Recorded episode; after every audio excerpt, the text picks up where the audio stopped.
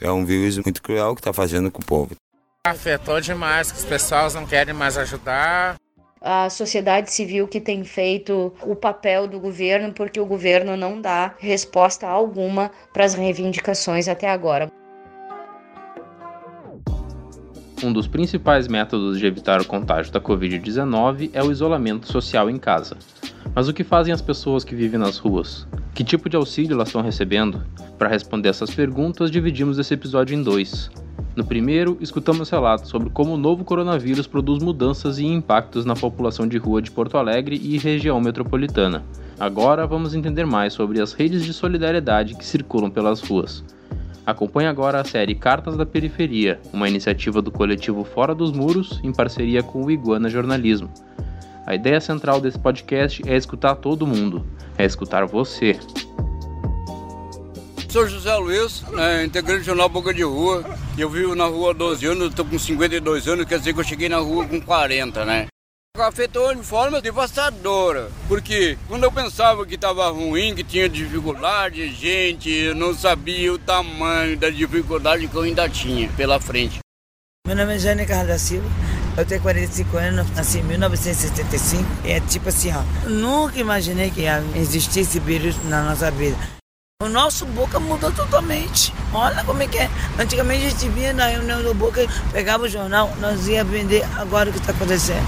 Não está tendo movimento. O Boca de Rua é um jornal produzido por um coletivo de moradores de rua de Porto Alegre. Suas reportagens, coleta de notícias, entrevistas e fotografias são feitas inteiramente pelo povo da rua, e sua venda serve como geração de renda para os integrantes envolvidos no processo de produção. O jornal impresso é vendido nas ruas e nos eventos da cidade há 19 anos e é o único periódico elaborado integralmente pela população de rua. Mas as restrições impostas pelo coronavírus também atingiram esse grupo, e para o jornal seguir circulando durante a pandemia, o coletivo decidiu lançar edições online. Através de uma assinatura social, os leitores agora podem comprar a publicação virtualmente e o valor arrecadado é dividido de forma igualitária entre os repórteres do projeto. Meu nome é Rodrigo do Nascimento Antunes. Afetou demais, que os pessoas não querem mais ajudar. Meus carros ali ficou tudo ruim para cuidar. E sem contar que eu não recebi os 600 pila, daí ficou mais ruim ainda para mim.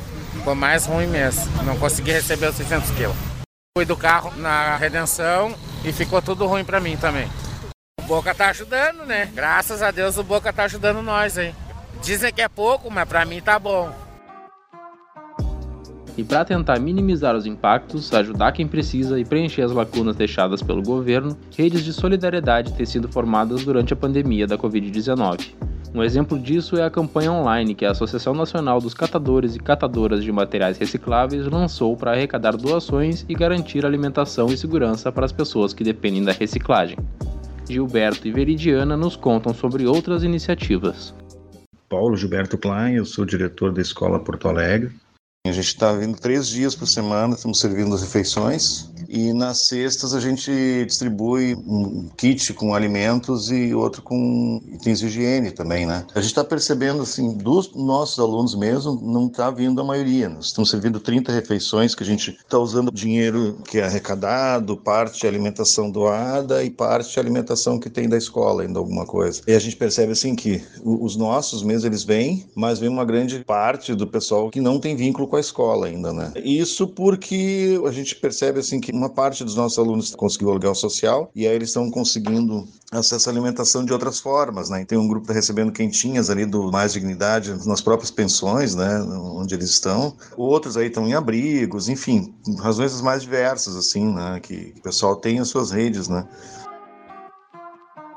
Veridiana faz parte de um coletivo suprapartidário da sociedade civil que escreveu uma carta ao governo municipal apresentando uma série de reivindicações para que a população de rua tenha condições mínimas de enfrentamento à pandemia. Entre elas estão espaços para isolamento, como as escolas que não estão sendo utilizadas, ampliação de vagas nos serviços de assistência, acesso a banheiros públicos e acesso à água potável.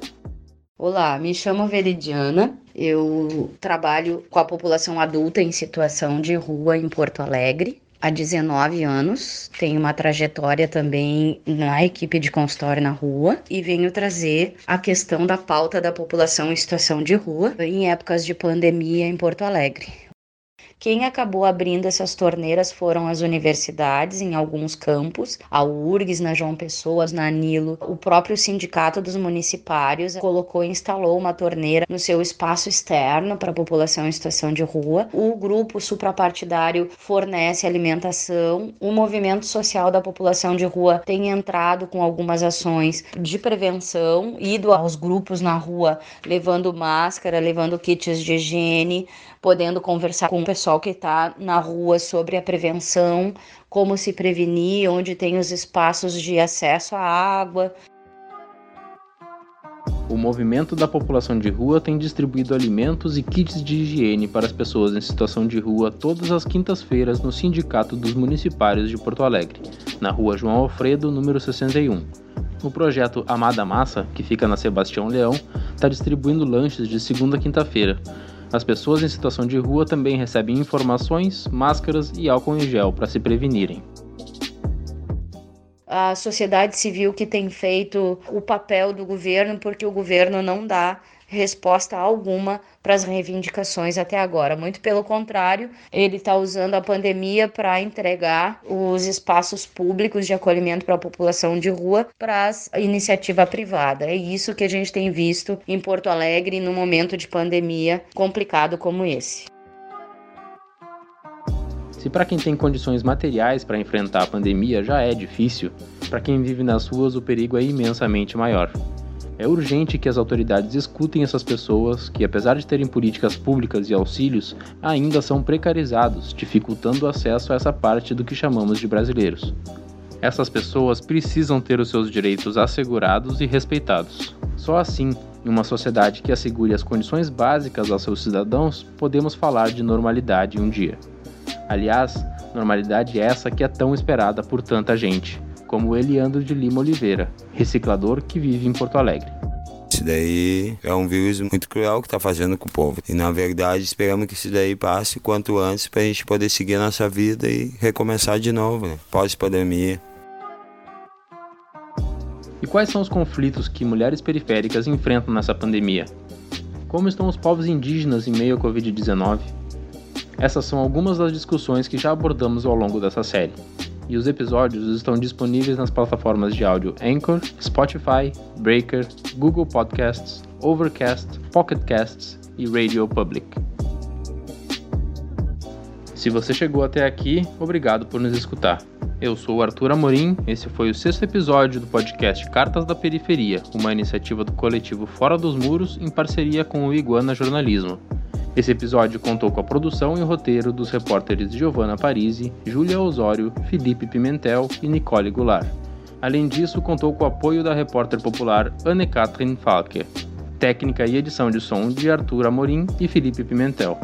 Não deixe de nos mandar o seu depoimento pelas nossas redes sociais. Os links estão na descrição do episódio. Até mais!